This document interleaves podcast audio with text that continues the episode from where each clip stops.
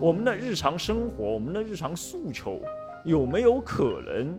哦，去影响到这些技术、这些基建的建造，甚至影响到整个帝国的一个进程，以及全球资本它的呃发展？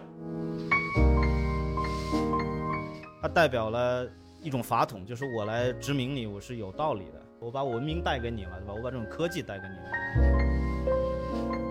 文化文化研究当中一个很重要的一点 就是这个编码和酒，你这个意义是要被构建出来的，不仅是构建出来，而且是要被一群人大家都认可而且理解的，否则的话这个东西就是乱码，你不能理解这个东西。所以就我们做历史研究的时候，往往就是要要回到历史现场去，也是要去学习这一套编码系统，然后要要解码出来，用我们能理解的语言告诉大家。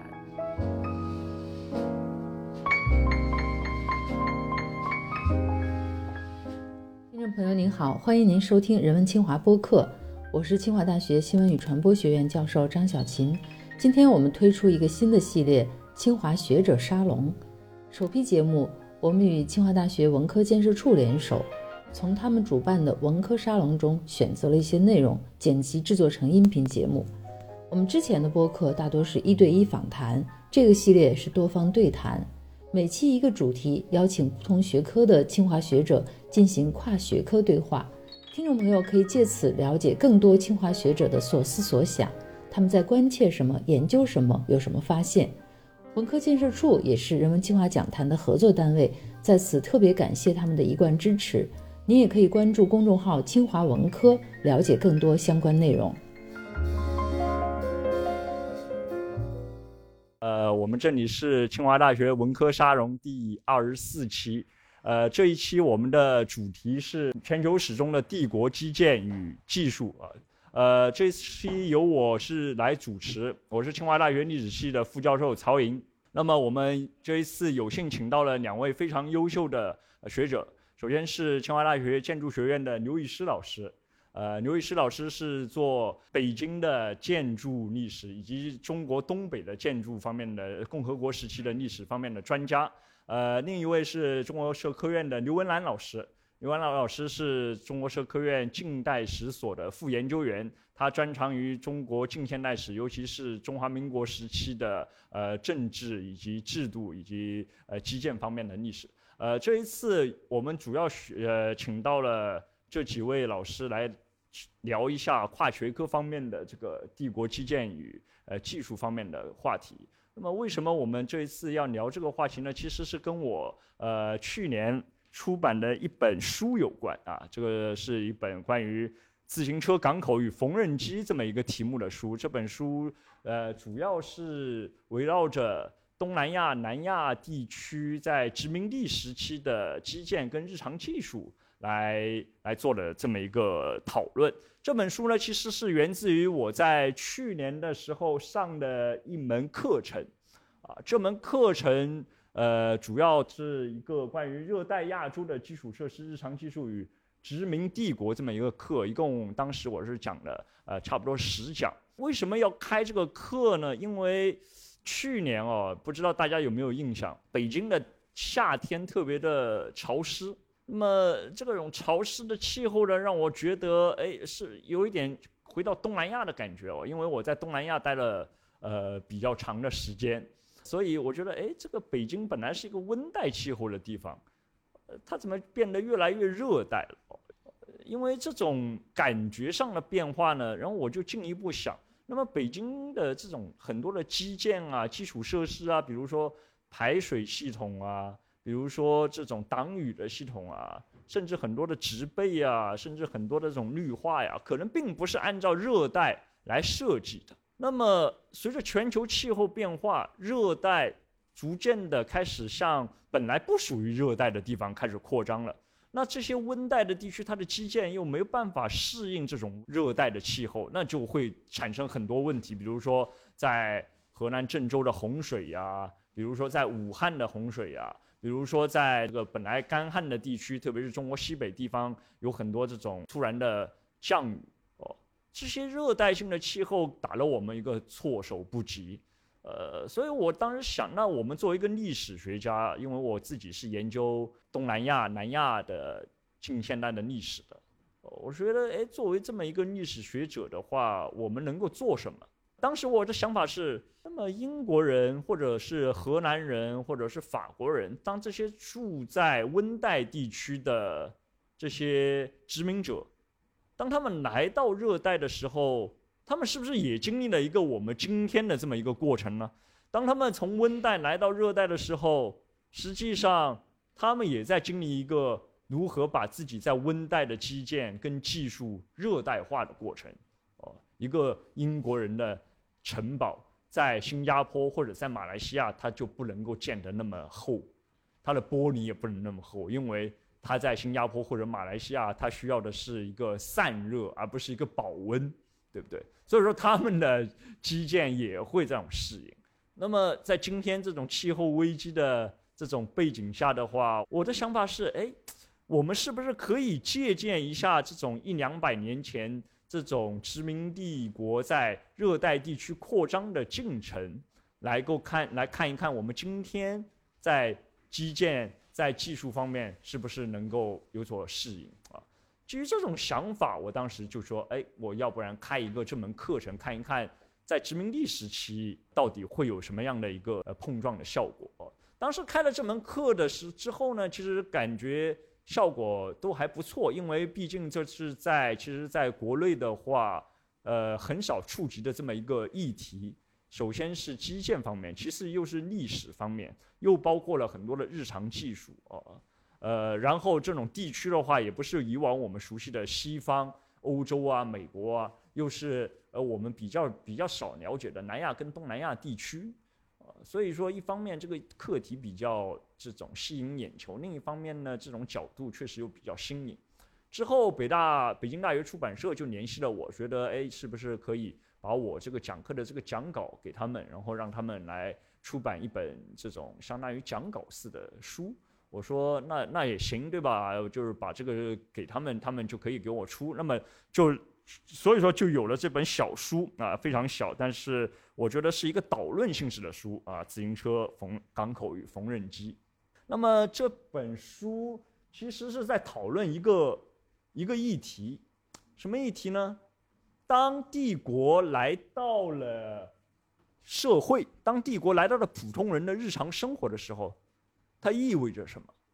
以往我们都认为帝国或者说是全球资本，它通过基建、通过技术来影响了我们普通人的日常生活。我们普通人似乎是一个很被动的接收者，是一个坐在这里或者说是呃在家里面不断的被改造、不断的被影响的这么一个很被动的角色。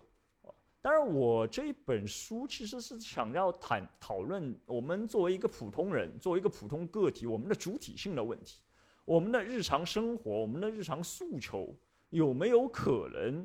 哦，去影响到这些技术、这些基建的建造，甚至影响到整个帝国的一个进程，以及全球资本它的呃发展啊。这其实是我这个写这一个书之后的一个最大的感受是。呃，答案当然是呃，可以的，啊，我们每一个人在通过自己日常生活中的自我诠释，哦，不断的在改变这么一个基建跟呃帝国的形态。我在上课的时候一直做的一个比喻是什么呢？我以前在印度，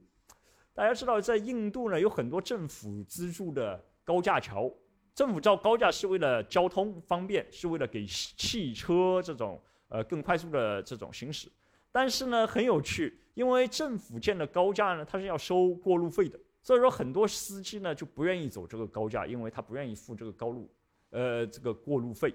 所以说高架的使用率呢是很低的，它远远没有达到帝国跟政府所期待的那种效果，反而高架桥底下的阴影却变成了一个新的这种形态。什么形态呢？大家知道，在印度非常热，这种热的地方呢，高架底下是不是会很阴凉？它有一个阴影，在所以说，在阴影底下就变成了很多无家可归的人，很多动物，呃，这种栖息的场所，它变成了一个新的栖息地，啊，所以说高架它本身帝国赋予它的用途，在普通人的日常生活实践中被彻底的颠覆跟改变了，所以。我觉得，呃，这种角度的切换能不能给我们做历史研究带来一些新的角度啊？这这其实也是我的自己写这本书的一个呃一个感想。在这本书主要分成六章啊，这本书第一章讲的是奥斯曼帝国，大家可以看到，奥斯曼帝国是今天包括了土耳其、阿拉伯半岛，甚至是埃及这么大一个地方。首我我讲的奥斯曼帝国，并不是讲的它的政治，我更关注的是它的一个供水系统。啊，在这一章里面，其实最有趣的点呢，是我们发现奥斯曼帝国也一直在想象，它其实跟欧洲帝国一样，哦，它的边疆也是需要它自己去现代化的。以往我们用欧洲人的观点认为，奥斯曼帝国是一个欧洲病夫。是一个需要被现代化、需要被开发、需要被这个启蒙的这么一个落后的帝国，但是从奥斯曼精英的角度来讲，哎，他们认为他们自己是更接近现代的，而他们的边疆，也就是我们今天讲到的阿拉伯半岛啊，才是只需要现代化，才是需要被启蒙、被开发的。而阿拉伯半岛上的那些人呢？贝都因人，大家今天假如去中东地方，会看到很多戴头巾的这种穿着长袍的中东人，呃，他们是野蛮的，他们是需要哦被奥斯曼帝国用来文明开化的一个一个一个附属品。那怎么去开化？怎么去开发这种这种这种野蛮的地带跟野蛮的人群呢？供水系统，为什么呢？因为我们知道，在阿拉伯这些地方，它其实是很干旱的。哦，干旱的地方的话，水其实就变成了一个非常重要的战略资源。哦，在奥斯曼人来之前，中东这个地方的供水主要是靠着地方的一些部落的呃首领，呃建一些储水池，然后这种储水池都是收集雨水，然后放在一个池子里面，然后这个雨水其实健康的状况其实不是太好，对不对啊？因为它很容易滋生细菌。所以说，在当时的阿拉伯半岛呢，这个传染病是非常的肆虐的。然而，很有趣的点是，奥斯曼帝国他认为，正是因为这些当地人的无知野蛮，使得这些传染病得以肆虐，使得这个地方变得更加的落后。因此，奥斯曼帝国的精英自认为自己是高人一等的，他们把现代的技术、现代的基建带到这种热带边疆来。来拯救被饱受这种折磨的贝都因人，啊，所以他们引进了大量的供水系统，现代供水系统，包括什么呢？包括引水渠、自来水、水的海水的净化器，啊，这些非常呃现代化的技术。然而，很有趣的点在于，这些技术当它被引入到阿拉伯半岛之后，却遭到了当地人的非常强烈的反对。当地人反对的原因在于，它触及到了当地贵族的利益。因为我们刚才说到了，当地贵族其实是建储水池来储水，而他储这个水主要是卖给当地的居民，以及卖给来到阿拉伯半岛。大家知道，阿拉伯半岛最重要的几个地方是什么地方呢？麦加、麦地那这些地方都是伊斯兰教徒朝觐的一些场所。哦，所以说。差，其实当外地人来到阿拉伯半岛朝觐的时候，他们行走在沙漠里面，他们需要水，而当地的贵族正是把这些储水池里面的水以高非常高的价格卖给当地人。如果帝国在这些地方建造了这些现代性的饮水的设施的话，那岂不是生意就会被呃很多帝国政府所抢走？啊，所以他们当地的贵族做了非常多的破坏的工作，在比如说在储水池里面。呃，投毒啊，比如说破坏饮水渠啊，哦，这些工作，哦，使得帝国在奥斯曼帝国边疆的阿阿拉伯半岛这些地方的这个现代化的工作，最终是功亏一篑。直到二十世纪上半叶之后，当阿拉伯半岛从奥斯曼帝国分离之后，现代性的基建饮水系统才逐渐的被引入到了。这个地区来哦，这个这第一章其实是讲了一个非常失败的一个现代化的进程，是一个帝国想要如何通过基建控制这个地方。帝国首先是想象这个地方，把它变成一个很偏远、很野蛮、落后，然后想要通过基建来扩张，来把自己的影响力扩张到这个地方的这么一个进程。但是这个进程最终却是被当地人所反对，被当地贵族所反对，最终失败了这么一个进程。下面我们请两位我们的语坛人聊一聊这个，大家觉得奥斯曼帝国这种现代化的进程的话，它会有什么启发哦？呃，刘老师您先讲。先来。呃，因为我是做中国近现代呃城市规划呀、城市的发展啊，包括建筑啊这样的一些一些事儿。因为近代以来，我们被中国被裹到裹挟到这个西方主导的世界体系里边去了嘛。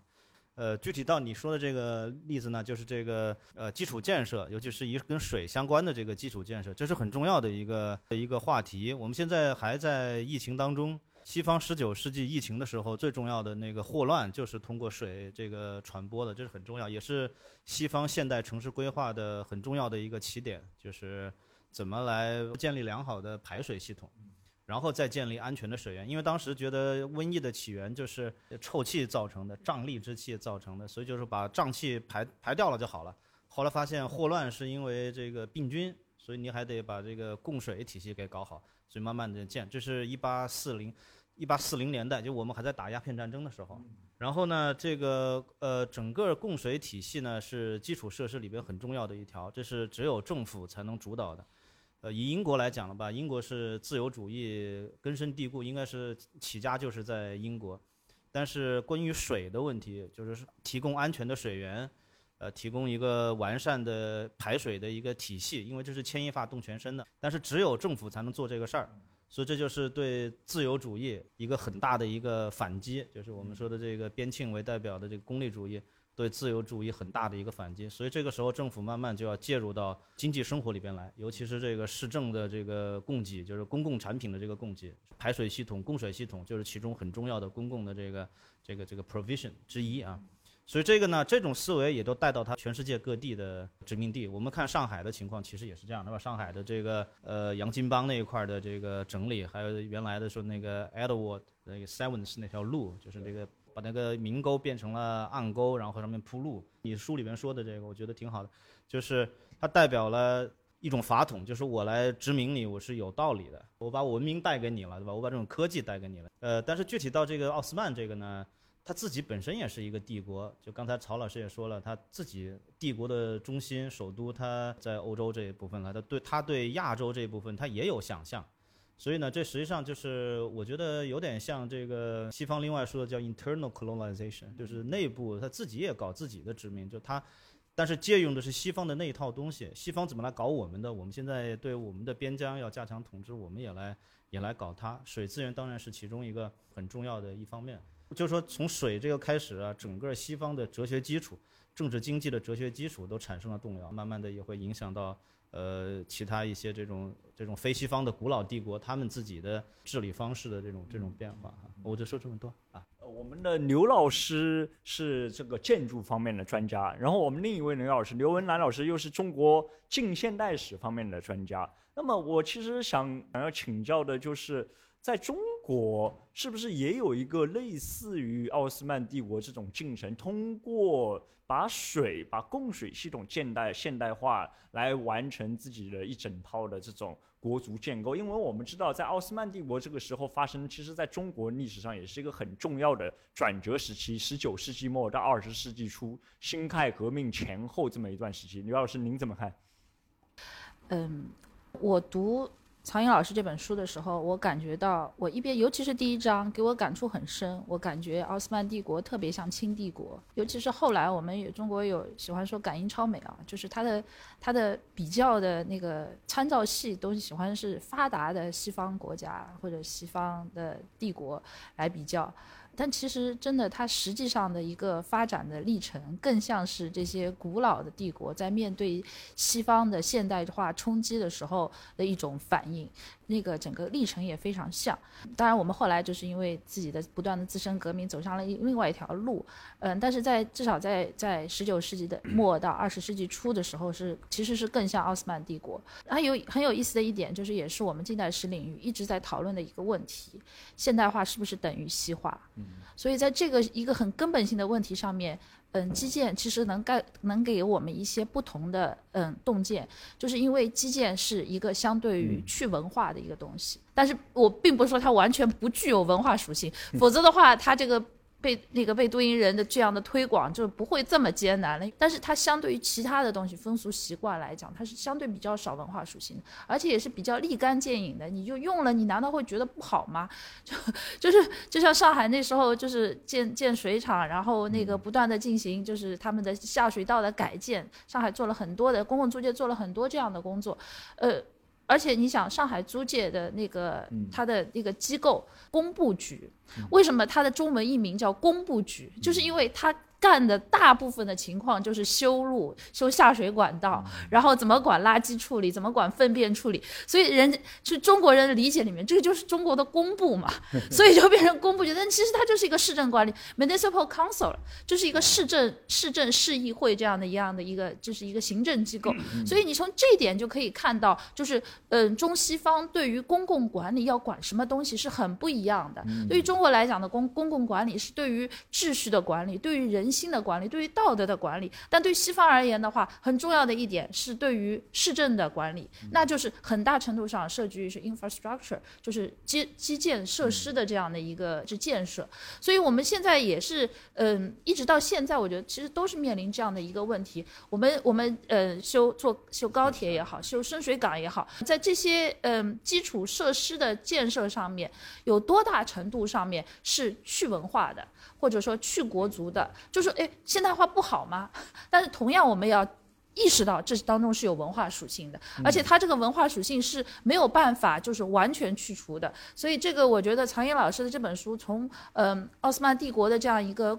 历史当中故事，其实可以给我们当下也有一些启发。就是很多嗯，我们觉得。中性的一些现代化设施，它其实也面临着一些呃文化的冲突，然后包括我们现在的很多西方的一些东西，我们会过度的强调它的文化属性，然后就把一些本来你没有必要去考虑的一些东西，呃，会过多的考虑。但呃，所以我觉得这个当中其实是有很多可以探讨的空间，然后其实也有面对一个就是普适性的一个嗯技术的发展和。更加具有文化属性、具有多样性的落地的这样一个过程当中是有张力的啊。然后怎么处理这样的张力，是从从十九世纪一直到现在到二十一世纪都是一直在面临的这样的一个挑战。嗯，我觉得就是能见往知来吧，看看历史，我们可以对我们现在有更多的启发。好，谢谢吴楠老师。其实很重要的一个问题是什么呢？在这一章里面，我最想要表表达的是，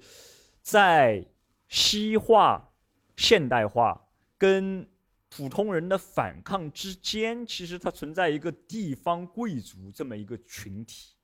最反对在这些地方普及自来水的、普及饮用水、干净的饮用水的，并不是最底层的人，可能他们也是饱受高水价以及饱受不洁净的水的困扰啊。但是在地方的贵族，他们其实是反对的，他们宁愿在地方上。继继续使用被污染的不干净的水，为什么呢？因为这样子使得他们的水能够卖出更高的价格，也去反对这种公布啊这种呃公共管理体系里面的自来水以及洁净水哦。在这个角度上来看，其实以往我们其实过度的二元化或者简单化的这种中央的。或者西化的努力，以及地方的反抗，这种呃这种叙事哦，我觉得我们可能需要再去看一看，哎，在地方上是不是地方的既得利益集团，他们的态度是怎样的？他们在其中扮演了怎样的角色？他们又如何把责任推给了这种普通人？呃，很可能说，哎，这个地方贵族说，你看就是。我们底下的这些村民们，他们不愿意用自来水，他们不愿意，所以说你再推广也没有用，你没有得人心。但实际上好像可能是，就是因为他们自己的利益受到了损失，所以说他们绑架了地方的很多最底层的人的利益，然后然后来进行了一个操作啊。这一点其实是我在这一章里面比较想要讨论的。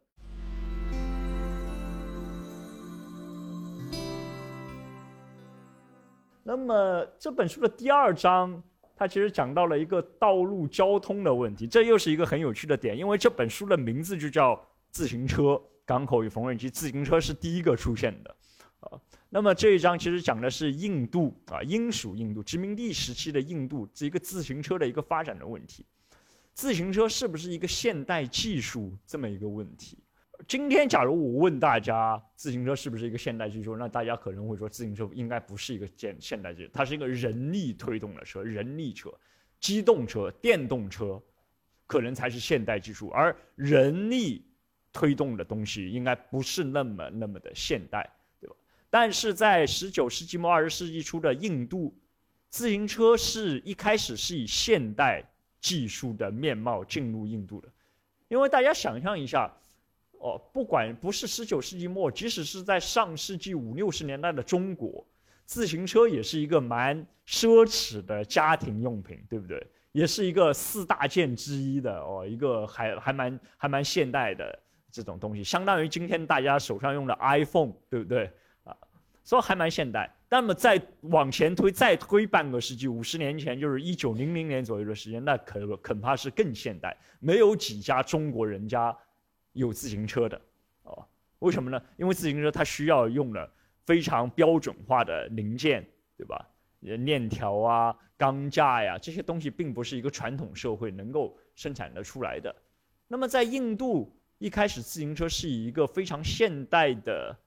产品、交通工具进入了这个地方、这个殖民地。而最早骑自行车的人在印度骑自行车都是白人，都是欧洲人。殖民者啊，殖民地官员。然而，我这一章里面其实一个非常重要的转折是，当汽车逐渐的在二十世纪初被引入到了印度之后，自行车逐渐的被普及化，尤其是日本的廉价的自行车涌进了印度市场之后，自行车被。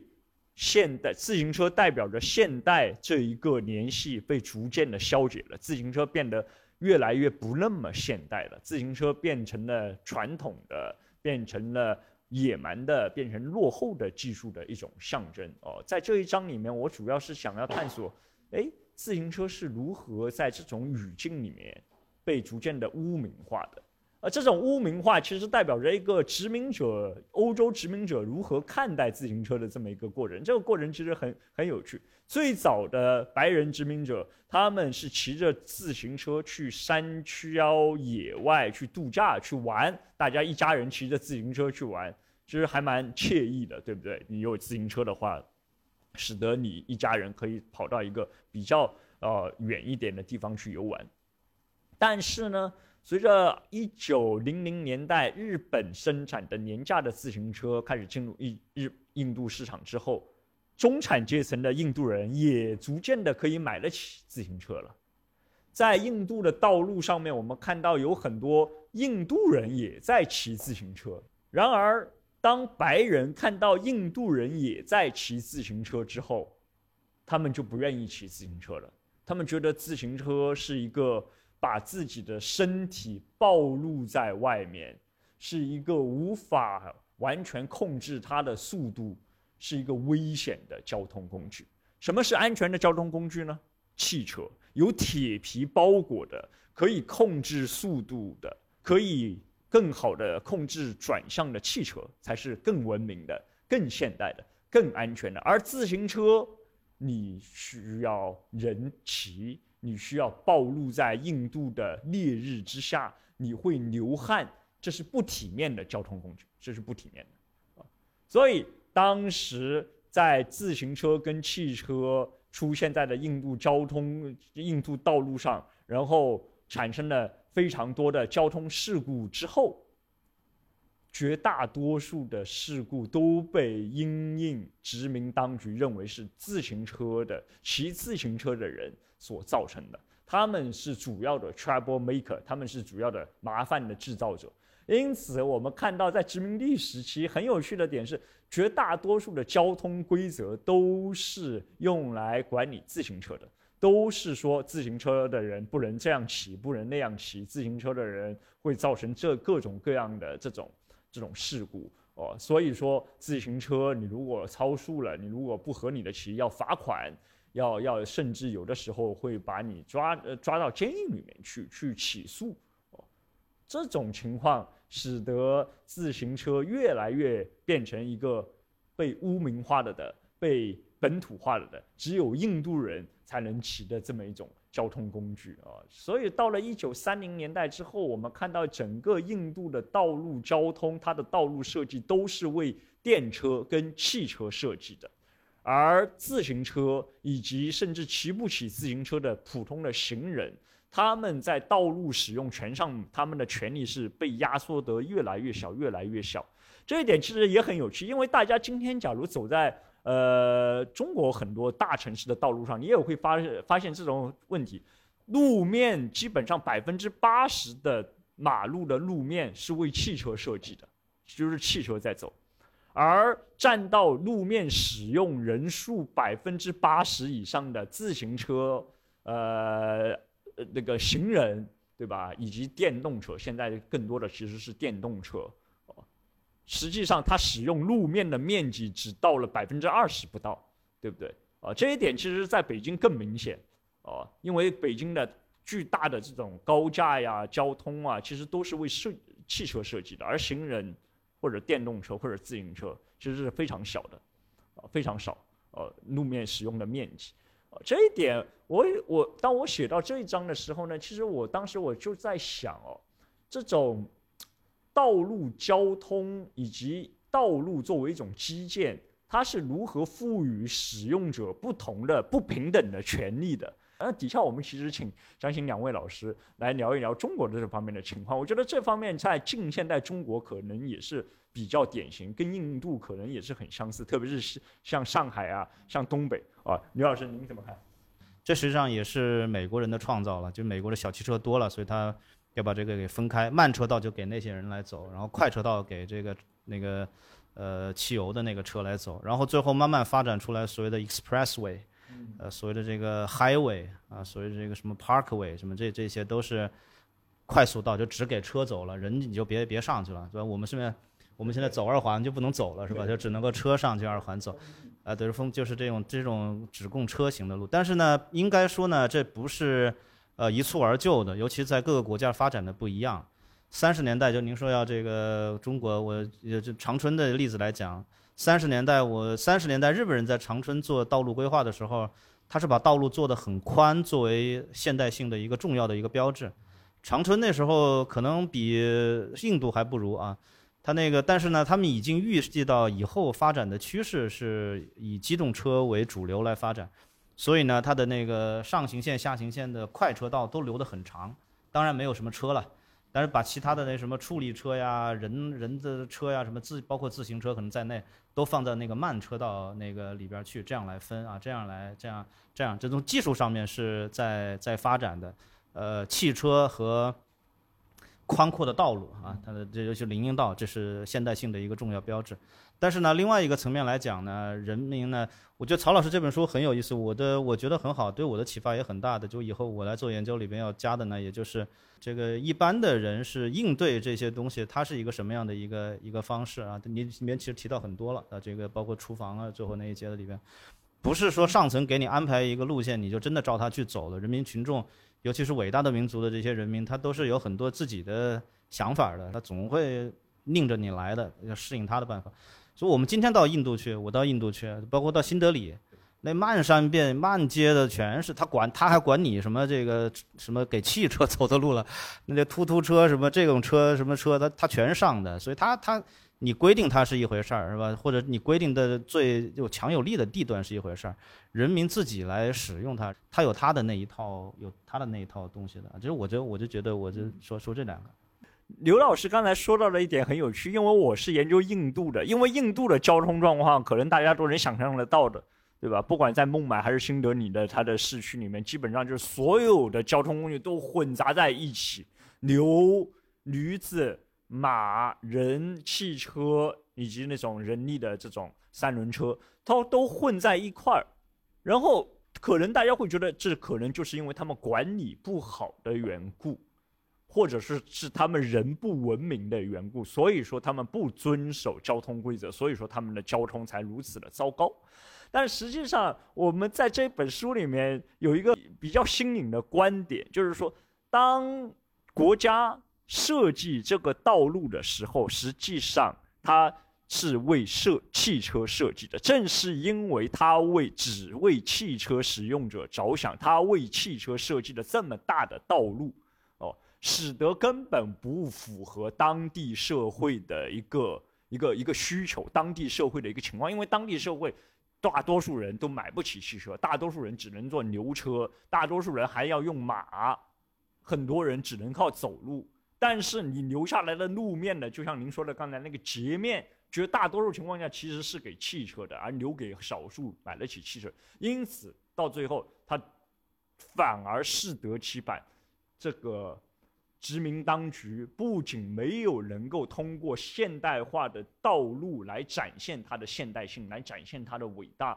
反而造成了绝大多数人不得不涌入到了这种宽阔的路面上，因为其他路他走不了，呃，使得它它的交通变得非常的杂乱，变成非常的不现代哦，不伟大哦，甚至有点丢人。那么文兰老师，您从中国近现代史的角度来跟大家讲一讲。我就我就想。问问两位老师，你们知道中国是从什么时候开始车都右行的，靠右行的？我猜测右行一定是机动车引进了之后，因为没有机动车的时候也不存在右行。那么机动车引进了之后的话，那可能是要到了二零年代在租界，那一定我觉得应该是从租界开始逐渐的影响到了内地城市的这么一个进程。其实右行。一直要到呃抗战快结束的时候，为什么呢？因为是大量的美元的卡车进来了，哦，所以你才要右行。之前的话是是是英制左行的，因为。租界是就英国的租界比较多嘛，就在中国的那个时候，所以就尤其是上海，它有示范效应，很早定出来的规则就是左行。所以后来二十呃蒋介石三零年代的时候，新生活运动就是不断的规训老百姓走路是要靠左行。呃，这个这个其实也很有意思，就是说这个嗯。民众和基建是有一个互相规训的 这样的，因为一开始英国的车多，所以你的路是设计的是左行，所以你就要训练你的民众左行。然后后来美国的车多了，然后你的道路重新设计变成右行，然后你现在训练所有的人，大家就天然的觉得应该是右行。所以这个我就说人和基建这样的一个互相互动的过程非常非常有意思。还有一点就是说，刚刚曹老师也讲的，就是说自行车。算是一个工业的现代化的产品吗？那我想问大家，黄包车算是一个现代化的工业化的产品吗？它是，因为它一个好的黄包车，它的弹簧、它的轮胎全都是钢制的，这个就是工业产品。全是日本产的，好的黄包车一开始全是日本产的，所以这而且黄包车的设计，人力车也是日本引进到中国来的。这个这个黄包车在我们看来是骆驼祥子什么，在大家看来这个落后中国的象征，恰恰当时是一个现代的工业产品。所以所以有时候我们就是对于怎么定义现代，怎么定义工业，怎么定义进步。是你要放在不同的语境当中，是有很有意思的一些，嗯，怎么说呢？一些思考。还有还有一点，刚刚想到就是讲到自行车。你知道二战的时候，日日军攻占东南亚，从新加坡这边，然后到马来西亚一路过去，他是用什么样的交通工具推进的？自行车，单兵作战，每个人的行李挂在后面，就是速度特别快的，一下子席卷东南亚。所以所以就是这样的，因为也跟当地的。情况有关，因为它没有特别大的道路可以让让机动车这么走，所以自行车就变成一个非常好的单兵的工具。呃，历史很有意思的一点就是没有一个绝对的标准，什么是现代，什么是进步，什么是有效的，什么是无效的，混乱，真的就是有时候就因地制宜，好用就行。所以我觉得就是呃，有时候就是看这些东西看多了吧。就会觉得对于现在的很多一些固化的思维，呃，是一种冲击。就是不要有一种特别觉得，哎，什么东西就不行了，什么东西就不好了。你去用一用，看看到底怎么样，然后看看它背后的逻辑是什么样子。呃，有时候匹配才是最好的。对对对，对，刘老师说的非常好。就因为我们在这一章其实主要是想给大家展现的是。现代如何一个本来是现代的东西，如何逐渐逐渐的被变得不不现代了，是被政府规训的，逐渐逐渐让大家觉得它不现代。自行车在印度的街头，甚至今天在北京街头的很多的电动自行车，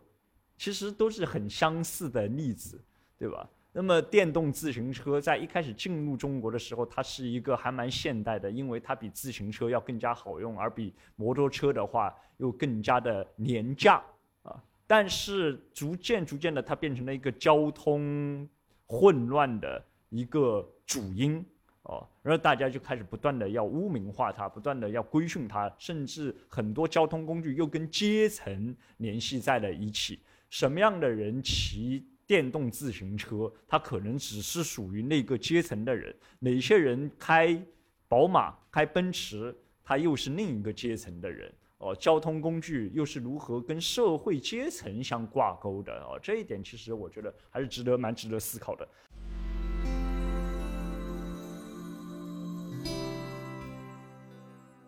那么在这本书的第三章。我们其实写了一个还挺好玩的题目，是科伦坡港口。大家知道科伦坡港在哪儿呢？它是在斯里兰卡，在今天斯里兰卡的西海岸，它是斯里兰卡的首都。我写这个港口，其实最重要的是讨论一个联系与不联系的问题。这个问题在今天哦，我们今天这个。呃，特别是我们今天要想富先修路这么一个大背景的知识框架下面讨论，我觉得是特别呃特别有趣的。科伦坡港 在十九世纪末被建成的时候，它是被英帝国拿来建作建成一个连接印度洋跟太平洋的一个很重要的一个港口。所以说，这个港口以及英国人在去到这个地方之后呢，他拍了非常多的照片。大家看这个右边这一张，其实是一个很典型的科伦坡港的一个照片，在一九零零年左右的时间拍的。哦，这个港口它展现的是一个很现代化的轮船、码头以及运输的人哦，这么一个这么一个画面。它给人的感觉就像今天我们绝大多数的朋友们，我们去到。呃，很多这种交通节点啊，高铁站啊，汽车站啊，飞机场啊，那种感觉是一样的。你感觉到的，你在你看到这种画面，你感觉到的是一种联系、被联系，对吧？旅行哦，这种这种流动，这是这种感觉。一九零零年时候的英帝国也想给全世界的观众哦，全世界来到科伦坡港以及没有来到科伦坡港的呃观众。一种体验就是我们建成了一个联系全世界的港口啊，这个港口，这个联系全世界港口代表着帝国英帝国的它的属性，它的属性是促进货物无差别的流通、自由的流动、繁荣，对吧？联系带来了繁荣，但是其实我写这一章哦，其实希望大家能够反思的就是说，联系的是不是一定会带来繁荣？联系为谁带来了繁荣？联系为谁带来了财富？那么联系背后是不是有一个不联系？这其实是一个很辩证的论证。在这一章里面，我给大家展现的是谁修建了科伦坡港这个港口？啊，我们知道修建科伦坡港的绝大多数都是印度来的囚犯，印度的罪犯。当时的印度政府有非常多的这种呃罪犯。他们把罪犯都流放到各个殖民地去开发，有流放到新加坡，有流放到毛里求斯，有很多人也被流放到了克伦坡，呃，修这个港口，用罪犯修基建，这一点，我不知道是不是英国人独创的，但是是英国人应该是做了最好的，用罪犯修基建。为什么呢？首先，这些罪犯在印度，他们都是 trouble maker，都是犯法犯罪犯嘛，都是犯法犯了法的，所以说呢。你把它留在印度，总而言之都是社会不安定因素。其次，把罪犯放在这个印度的话，你得管吃、管喝、管住吧？你其实是一笔不小的开支。如果把这些罪犯，把他们送到斯里兰卡、新加坡跟毛里求斯的种植园跟建筑工地上去，首先，印度政府不用管他们吃住。对吧？所以说省了一笔费用。其次，他们也不在印度了，也不会对印度社会再造成什么伤害了，就是另一方面的好处。第三，这些罪犯你把他送到这些殖民地，印度政府还能收钱，就是说这些殖民地的他们这些工地啊，种植园主还得付给印度政府钱，所以说还能赚钱，所以当时这是一笔非常好的生意。而这些罪犯被送到科伦坡港之后，他们是住在牢房里面。他们晚上睡在牢房里面，每天只有六小时，五到六个小时的睡眠，然后白天就被带上脚链、铁链，在这个港口里面哦劳工劳动，在烈日之下以及季风的这种暴雨之下劳动，啊，他们没有任何的自由可言，所以在这一点里面，大家可以看到一个非常悖论的点：修建一个连接全世界的交通节点的背后的劳动力跟工人是没有任何。联系的可能性的是没有任何自由可言的，不联系的那些人就是那些最底层的罪犯，或者是不知道什么原因被抓起来的人，却变成了修建这种联系全世界的港口，这是一点。第二点，在这个港口在修建的时候呢，科伦坡港我们知道它是其实是一个非常好的一个渔业渔业资源非常多的一个地方。哦，原本住在这个地方的很多的这种渔民呢，其实是靠着在这个港口周围打鱼谋生的，因为这里面可以捞到非常多的鱼，还有那种呃呃牡蛎，牡蛎有珍珠，也当时有很多这种专门的捕猪人就是在这个地方。但政府在这个地方，因为政府在这个地方，它需要宣传这个地方是英帝国建的一个非常现代化的。非常连接的全世界的这么一个港口，他想要展现给世界看的，就像我们刚才第二章讲的，展现给世界看的是现代化的道路、现代化的交通、现代化的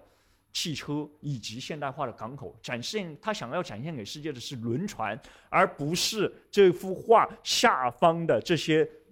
坐着渔船的渔民。所以政府启动了一个强制拆迁计划，绝大多数这些渔民。以及他们的船，以及他们的村庄都被强制拆迁到了科伦坡港以北三十公里处的另一个地方，而那个地方我们知道，那地方是没有鱼的。你把一群渔民拆迁到一个没有鱼可捞的地方去，然后说我们给你们补拆迁补偿了，我们给你们在在这个地方，所以说我们并没有亏待你们啊。这其实是背后隐藏了一个巨大的一个帝国的伪善在在后面对吧？哦，在这里我们看到的是什么？我们看到的是。不自觉的、不自愿的、强制性的流动，而不是帝国所想要展现给我们的克伦国王想要展现给我们的一个、一个、一个自由世界的流动，对不对啊？这些渔民他其实是流动的，是联系的代价，而不是联系的受益者，对吧？所以在这一章的时候呢，我其实想问、想跟大家两位老师，嗯，讨论的其实就是，当我们谈到基建，谈到很多这种。为了联系而修建的基建的时候的话，哦，我们是不是太少关注到那些因为这些联系而变得不被不再被联系，或者说被边缘化的群体了呢？哦，呃，这个刘老师，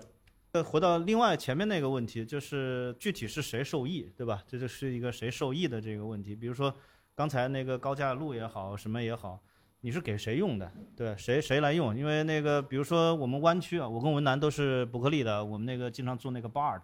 对吧？一个了不起的英国的一个，也在我们伯克利教过教学过的，叫那个 Peter Hall，他就说，就是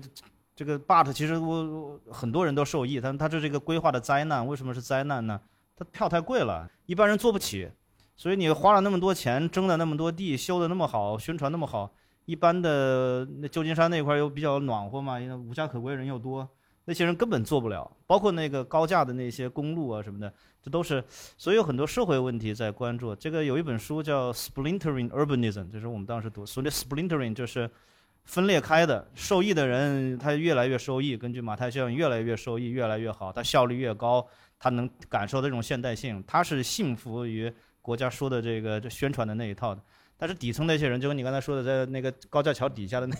那那一群人，那就是另外一回事儿了，是吧？所以这个是涉及到受益啊、不受益啊这些东西。然后，呃，主要的这种交通节点，像我们现在关心港口的少了，现在坐飞机航站楼的这方面研究是不少的。就是它也涉及到一些征地啊，也涉及到一些这样的一些一些问题，这是我我我们了解到的一些。我说实话，我看这章的时候想的是另外一个问题，我倒没想到曹老师在写这章的时候有这样的人文关怀。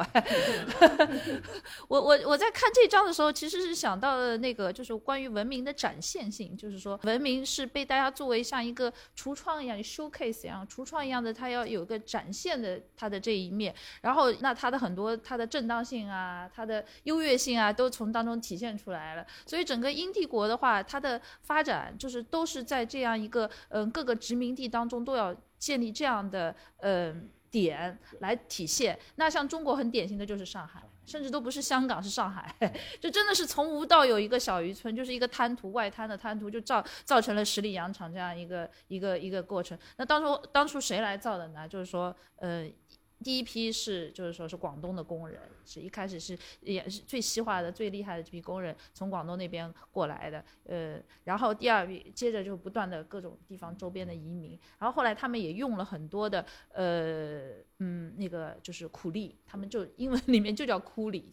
就是就是苦力来做的，然后当中还有很多他们就是说的那个罪犯，也是，所以上海的很多路都是这么修的，呃，还有一个就是在这个过程当中，其实还是我我自己最近在做一个。真功的研究就是。还是用一个就是货币化的劳动力购买，他们这个其实是我觉得，我觉得其实印度比中国是真的是更像殖民地，呃，就是就是才会有这样的一种人身控制。像那个英国在中国的话，还他又没有这样的主，就是那种那种权利来做这个事情，呃，所以所以所以他们基本上还是货币化的那种劳动力比较多。然后包括甚至中国那个时候，在中国政府，呃，在做那个基础设施修路啊，做水利啊什么，都甚至也是用货币化的劳动力比较多，呃。因为这个。中国的治理，我觉得在某种程度上面还是先走一步了。他从明代开始一条鞭法，他就把这种就是人就在往人身上抽的那个劳动力，把它货币化了。所以我就按你就是说你你这个人，如果你你有地的话，你地折合多少多少算算多少钱，然后直接就从你的税就是地税里面扣了。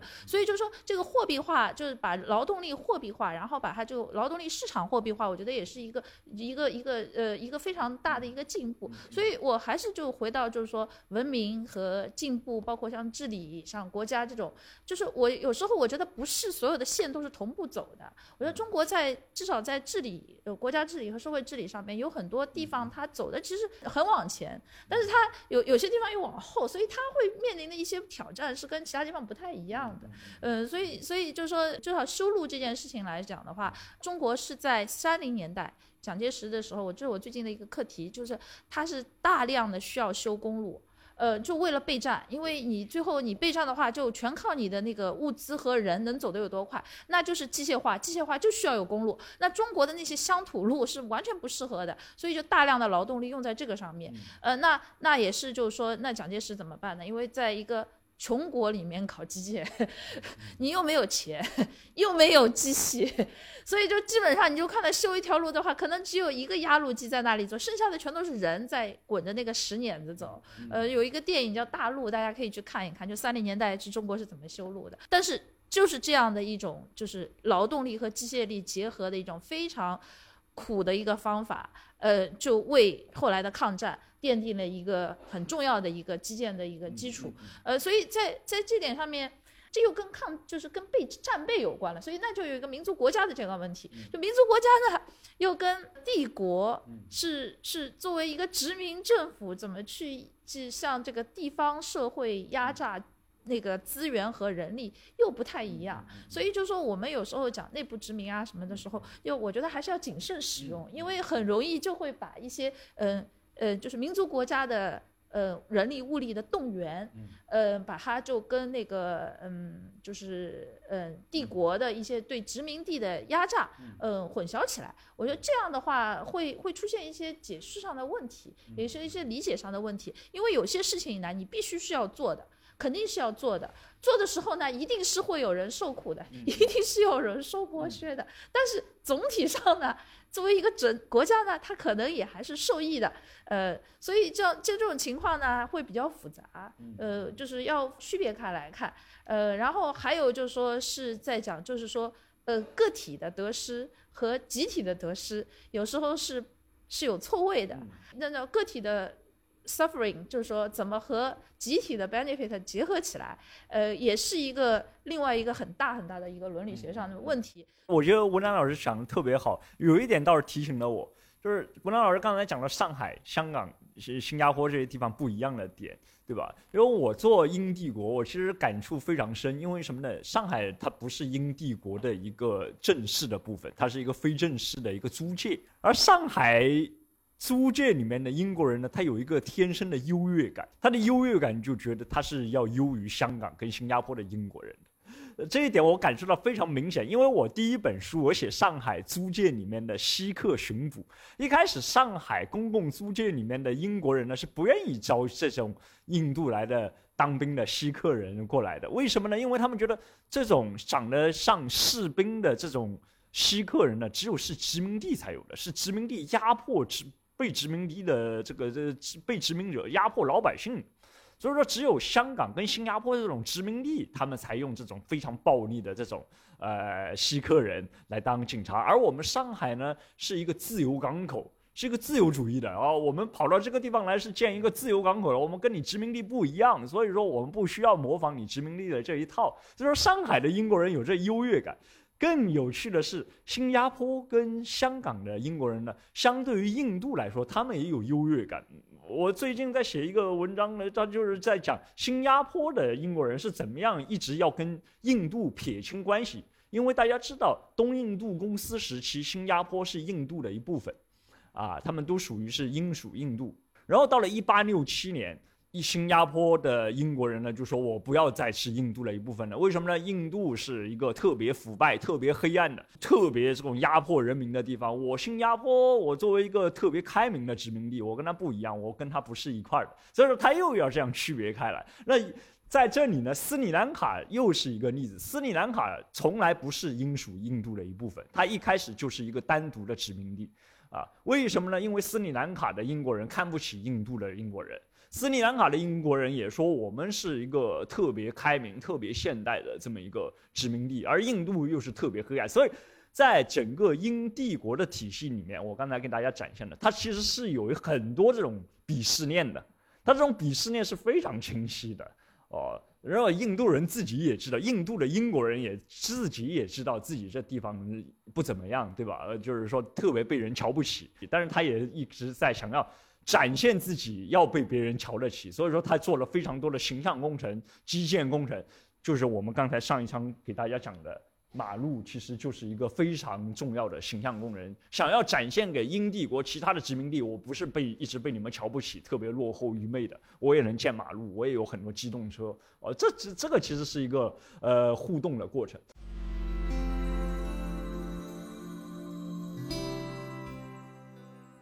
来到第四章，我其实给大家带来的是一个缝纫机的故事啊。这个缝纫机的故事也是非常有趣，因为我知道这个我们做中国近现代研究的，其实有很多就是讨论了缝纫机这个东西。我们这一次其实是讨论的缝纫机在呃河属东印度，也就是今天的印度尼西亚这个地方，它是如何被引进的，它是如何被发现的。其实，在这一章里面讨论的最重要的一个议题是什么呢？是缝纫机在印度尼西亚，它是用来缝衣服的吗？不是的，哦，我们发现缝纫机在印度尼西亚，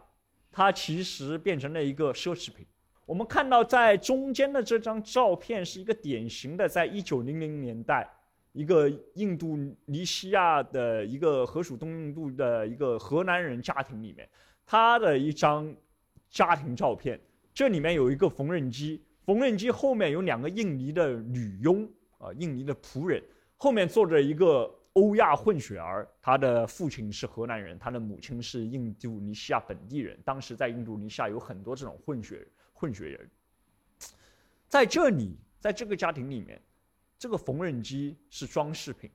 是放在家里面用来。拍照片的时候拿出来展示的，展示什么？展示给其他的河南人或者混血人家庭。你看我家里面有这么一个特别现代的，呃，这里又其实又谈着了，就是跟我们刚才说的这个，呃，自行车一样现代性的一个问题。缝纫机在当时的印度尼西亚被认为是一个现代，代表着现代，代表着文明的工具。哦，但是呢，在这些人的家庭里面，缝纫机是不用来拿来缝东西的，缝东西用什么呢？用人，用女佣。为什么？呃，这很有趣，因为在印度尼西亚人力是非常便宜的，你每一个中产家庭至少有雇佣可以雇佣五到六个女佣。当你有五到六个女佣的时候，你没有必要再用缝纫机，因为缝纫机在西方被发明出来是用来节省劳动力的，因为你一个人就可以一下子就可以缝很多东西，对吧？当然，在印度尼西亚这种劳动力非常丰裕丰沛的地方呢，它不需要用缝纫机来节省你的劳动力，因为你雇五六个女佣的钱，甚至要远远低于买一台缝纫机的钱。那么，为什么人们还买缝纫机呢？买缝纫机是为了。显示自己很现代，这里其实就有了一个非常矛盾的点。一方面，你使用大量的这种廉价的农村的女佣，哦，这是不是太现代的，对不对？这好像似乎是一个农奴制的这种作风。另一方面呢，你又用买来缝纫机这种节省劳动力的这种工具来展现你的现代，来想要让别人觉得你这这个家庭很现代。哦，在整个殖民地社会，我们看到了非常多的这种自相矛盾的这种，呃，这种的呃方面了。我想看看两位老师，你们看到这种问题，你们有什么想法？就跟我们刚才说自行车一样，就是那个时代，可能就是我们父母那一代，是吧？就是结婚的时候要什么几响几转，我忘了各个地方不一样啊，有能够转的，有能够响的那些东西，就让。一部分社会里边的一部分人能够把他们给其他人能够区分开来，那么我们可以先先成家呀，先找媳妇儿什么这个的，这个就现在一样的是吧？现在就是不会要你几想几赚了，但是有其他的一个时代有一个时代的这个他的要求了。这个这个研究就是刚刚医师说的，就是物质文化史的一个研究热点。这个课题让我想到一点，就是说这个物的实用性和它的象征性。其实是，其实不一定是，就是它肯定是相关的，但是说它其实有时候会会会会分开分开来，然后有时候它的象征性甚至于多于它的实用性。你说几千块钱一支的纸烟，它到底比几块钱一支的纸烟有好吸多少，能让你成仙吗？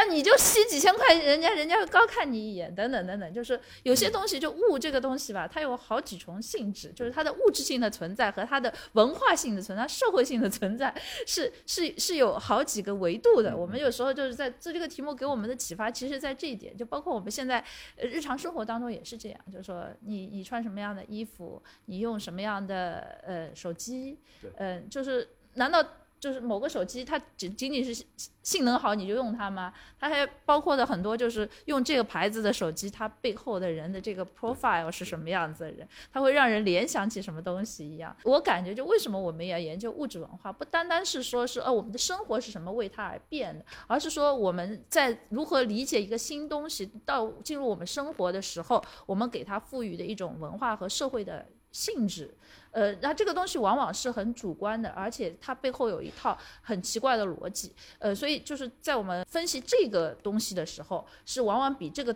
这个东西本身的物质型的存在，呃，更有意思的。对，其实这一章里面还有一点，其实是什么呢？就是一个展示性。我们买一个奢侈品。放在家里想要展示，但是很多时候你是展示给你的特定的懂行的人，我们叫懂行的人展示的。比如说我是不懂汽车的，然后他买了一台宾利牌的汽车开到我面前，但是我完全不懂，所以说他其实买了宾利牌的汽车是一个展示的，但是他不是展示给我看的，他是展示给懂的人看的。而在河南这种买缝纫机的家庭，他通过拍照，通过把缝纫机通过。照片的形式展示出来，他是想要给谁看的？他是想要寄回河南、寄回欧洲，给他的亲戚、给他的家属，同样的女性看的。这其实是一个女性之间交流的一个互相炫耀跟攀比的一个物。然后他通过照片展示出来，然后互相来看。因为如果这个照片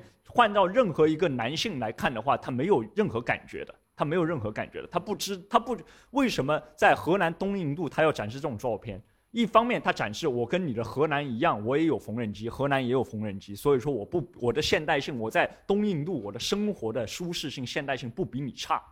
第二，我比你河南更厉害的是，我还有两个女佣，我还有很多女佣，而在河南你没有办法雇到这么多女佣的。所以说我既跟你有一样的现代东西，我还比你拥有更舒适的、呃更高贵的生活品质。呃，我想再补充一点啊，就是说这个当中，其实刚刚讲到，呃，讲到了就是说。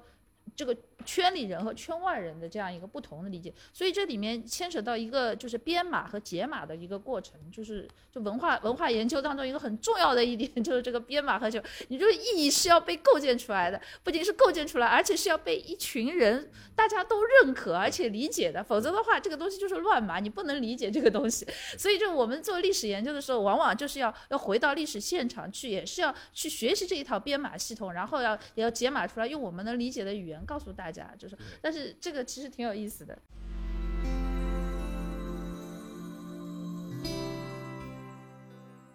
那我们再来看这个倒数第二章啊，倒数第二章讲的其实是一个大型机械与小型马达的这么一个故事，它是发生在湄公河三角洲，也就是今天的柬埔寨跟呃越南南部这么一个呃地方哦。呃，这个故事呢，讲的是一个非常呃事与愿违的事情。什么事与愿违呢？在越战时期，越南战争时期啊，美国人大量的援助了当时的南越政府很多大型机械，用来帮助他们进行发经济发展。因为大家知道，在越南战争时期分成北越，北越是由共产党控制的，南越是呃这个资本主义的哦，是由美国支持的。那么，在南北越竞争的环境之中呢，他必须要展现出我的制度比你优越，我的人比你现代，我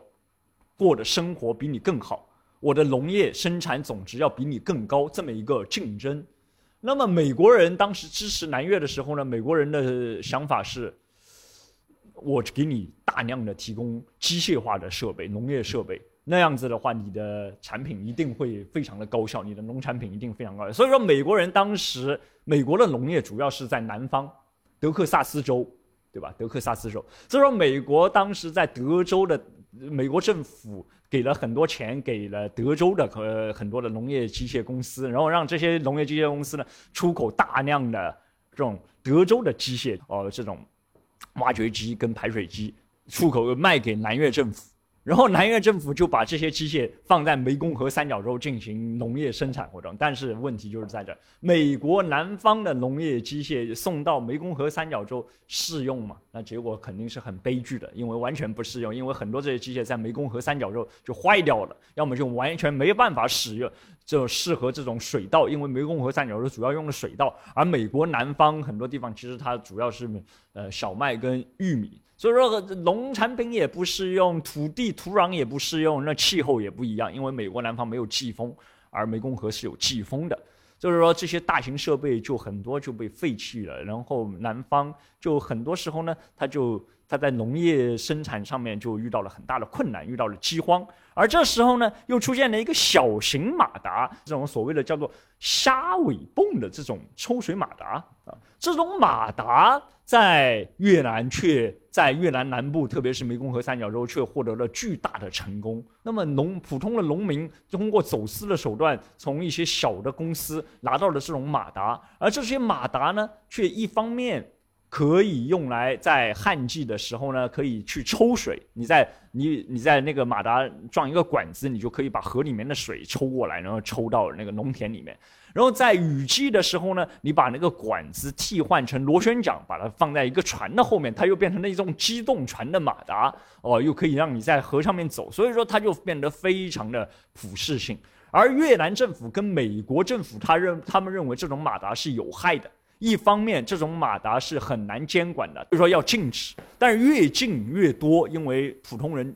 他们更愿意使用这玩意儿来进行农业生产。对吧？但是更重要的是，越共在越南南方打游击战的越共也注意到了这种马达，他们认为，哎，越共把这种马达装在自己的小的船上面，然后使得自己的游击战的机动性极大的增强了。因此，很多越共就通过在越南民间购买这种马达，极大增强了自己的机动性跟游击战，最终导致了呃南越政府的一个垮台。所以这一这一章我们主要讲的是这么一个意想不到的这么一个结果：一个大机械是如何在湄公河三角洲失败的，而这种不受监管的走私的走私进来的马达却变成了这个地方最重要的一个一个工具。而这一章的最后，其实讲的是普通人利用小马达在这个地区，他从事农业生产，却给这个地方的环境带来了毁灭性的灾难。为什么呢？因为不受监管，确实不受监管，而且大家都在用，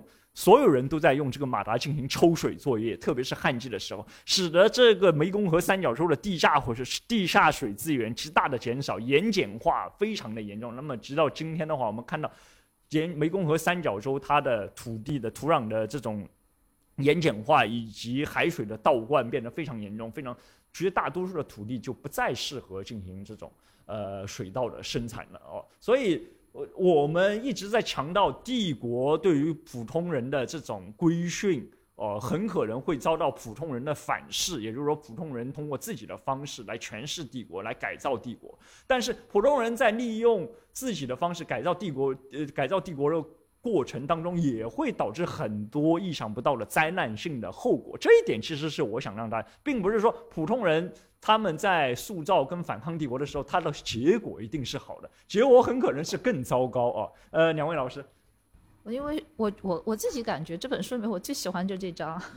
呃，因为这本这张真的是呃够复杂，还有还有很关键一点是这张把那个环境的问题和基建的问题联系起来了，呃，就是这个其实是基建当中面临的一个就逃不掉的这个环境的问题。然后我我其实想讲的就是这个 everyday technology 就日常技术这一点，我觉得这个对我触动特别大。呃，有有有一本书德赛托的那本就是那个 practice of everyday life，就是日常生活的。实践好像好像是译成这本，里面就讲到，就是使用者本身是有能动性的。至于使用者的能动性能带往哪里，我觉得就是这个真的是很很不可，就是不可那个预测的一点。呃，然后就是说，而且德萨托那本书是是他说那本书是 written for for ordinary man，就是普通人。然后我我觉得在这点上面，嗯呃呃，这个例子也是特别体现出来，就是说，呃，普通人是如何去理解。或者是说，呃，用他的自己的方式去使用，我觉得这已经不单单是一个理解的问题，理解是一个脑脑一个思维上的一个东西，而且使用使用是一个在物质上面能够有有现实的 impact，就是影响力的一个东西，呃，那它就会改变很多的那个状况。反正我我觉得我反正最喜欢这张，我也没有什么特别好评论的，我就觉得特别好。好，那么大家可能需要真的去买一本这个书来看一看。说到刘老师这么推崇的这一章讲小型马达。那么我们快速的来进到最后一章，今天最后一章其实讲了一个非常有意思的主题，就是厨房。我们来到了美国占领时期的菲律宾的厨房。哦，我一直觉得我们做历史学做厨房其实是一个非常被忽视，但是又极其重要的一个空间。哦，以往在家居里面是没有厨房这个概念，厨房这个空间的诞生其实是一个。非常现代，二十世纪之后才出现了这么一个空间，哦，以前在美国家庭里面，甚至在菲律宾的家庭里面是没有厨房的，啊，以前的美国的厨房我这里也没有想，但是在我这个书里面会有一张，哦，在十九世纪美国，它是客厅跟烧饭的地方是放在一块儿的，甚至有的时候睡觉的地方旁边就是一个烧饭的地方，它是在一起的。厨房作为一个单独的空间拉出来，它是二十世纪之后才出现的这么一个一个一个东西。啊，那么在菲律宾这个情况又出现了一个新的改变，是什么改变呢？我在这里特别提到了一个叫做马尼拉天然气公司的这么一个一个地方啊，因为菲律宾的厨房现代化是由一个天然气公司推动的，啊，是在中国有很多是电灯公司或者怎么样推动的这种呃家庭用品的电气化，因为它要卖天然气。但是如果一般人家庭里面用不到用天然气的物品的话，那天然气就卖不出去，电也卖不出去，对吧？所以说，他就不断的支持很多的卖这种做又使用天然气的厨房产品，比如说呃蒸汽锅啊，比如说这个这个这个这个这这这榨汁机啊，比如说电冰箱啊，这种东西都需要用到电，都需要用到天然气，所以这种天然气公司它跟电气公，它就一又一定意义上它又变成了电气公司。但另一方面的话，它又需要菲律宾人来买来接受它的这种。厨房的现代化的厨房，这里又产生了一个更重要的点，在这一章里面主要讲的是一个饮食革命的问题。在美国占领菲律宾时期，他推行了一种什么样的一种呃文化政策呢？它让菲律宾人认为，菲律宾人本土的食物是不营养的，也是不现代的，是野蛮的食物。你的食物导致了你的身体非常的。野蛮非常落后，也使得你的理智不得不到最大规模的发展，因此你才是需要被我们现代化的，需要被殖民的，需要被启蒙的。而你怎么启蒙你自己呢？你需要吃美国人的食物，吃美国人的汉堡啊，吃美国人的这种呃。汤啊，吃美国人的三明治。通过把你的饮食现代化了，你的人才能够变成现代的人，你才能够跟上现代的社会。而如何吃美国的食物呢？你首先需要使用的是美国的电器，因为你只有使用美国的电器，你才能做出汉堡，才能做出牛排，才能做出呃果汁。对不对？通通过这一套文明的叙事，让菲律宾人逐渐的认为，哎，我们确实我们要像美国人一样消费，我们需要要像美国人一样来改变我们的饮食，让我们的身体也变得跟美国人一样，最终我们可以变成跟美国人一样的呃一群人。哦，这是这是这一章最重要的一个一个论点，就是如何把饮食跟电器以及现代化跟文明这些概念。把它融合在一起，这也是其实我一直想要尝试的做的一个问题，就是说如何把我们的日常生活每天吃的东西，跟非常宏大的文明、现代化、现代性这些东西，以及通如何通过资本是如何操作这一个这一个叙事的啊，这个呃联系，我想把它联系起来。呃，两位老师，好，呃，你刚才说这个厨房在原来在建筑空间里边不存在。我觉得可可能会有商榷，因为第一个，你看我们中国，对你像我们《论语》里边就说“君子远庖厨”嘛，是吧？这是我们中国人的习惯。当然，中国人比较，大家会说，中国人比较重视吃，是吧？外国其实也是这样。我们去那个，可能要分不同的阶级的这个层房子。比如说，我去过杰弗逊啊，什么这个华盛顿啊，他们的那个老的那个宅子，他们那个里边他们是蓄奴的，那个奴隶是不能够上台面的，他有，所以他有办地下室。办地下室，奴隶在里边做好房子以后，通过那个小的那个拉杆，他不直接上来，他通过那个就是那个机械的那个就是那个轮滑轮那个升降机吧那种东西放上来，然后上面的白人仆人再给他们到处这个这个转来转去了，或者特别的那些呃特定的那几个黑人给他转来转去，所以。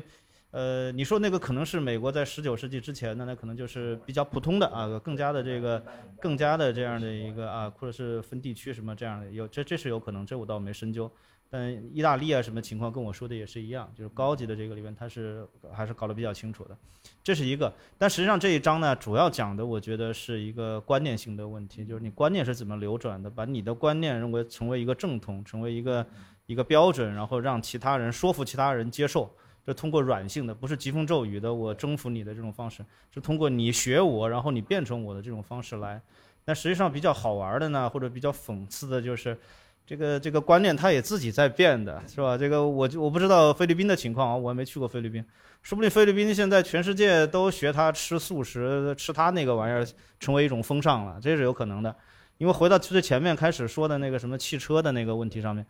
呃，汽车当然在一段时间以内变被被成为这个呃现代性的标志是吧？觉得比自行车强。我们到了两千年以后，这个美国美国就开始搞所谓的新城市运动啊。我们加州也是其中一个，佛罗里达更是。凡是这个风景比较好的地方，大家都恨不得把自己的汽车藏在后院去，不在那个跟前前面不停车了，前门不停，前院不停车，就整个小区谁前院停了车，认为是。整个房价都会下降，就骂他们，你知道吗？就是就自行车变为一个主流，就认为这是我们现在不是也是这样吗？说我们生态啊、绿色啊，关键是在变化的，关键是它在变化，所以这个标准也也挺也挺搞的。这个这个以前看的是正统的标准，缓过头来看，我们觉得也 可能也是另外一回事儿了啊。我们我们搞这个研究就是要让大家看到这些标签是怎么来的。它既然是能贴上去的，它一定是能撕下来的嘛。什么东西都不是本质，就是就是这样的。所以就是还是又回到对，所以我就觉得这本书你不要说它很小，但是我觉得曹老师想带给我们一个视野，就是说怎么样去看待我们现在的生活，不要总看着嗯欧美的这些。我们都看看那个，就是说东南亚，就那些次发达的、未不太发达的、曾经做过殖民地的国家，于是跟我们的状态更接近一点。其实我就觉得，对我来讲，这个这点启发特别大。嗯，好的，好的，谢谢这个刘文兰老师跟刘易师老师。那么我们今天的时间也应该差不多了，到最后其实还是要回应一下文兰老师最后跟我们讲的。是希望通过我们今天这个讲座以及我们整个的清华文科沙龙的形式呢，希望大家能够做一个更加包容的、更加愿意把标签不是贴上去，而是撕下来的哦，这么一个现代的或者是后现代的，因为我们今天其实都是在批判现代，对不对啊？是后现代的这么一个公民的角色。好，那么今天就到这里，谢谢大家。本期播客内容到这里就结束了，感谢您的收听。我们的播客节目《人文清华》已经在喜马拉雅、小宇宙 APP 等各大播客平台上线了，欢迎大家订阅收听。谢谢大家，咱们下期节目再见。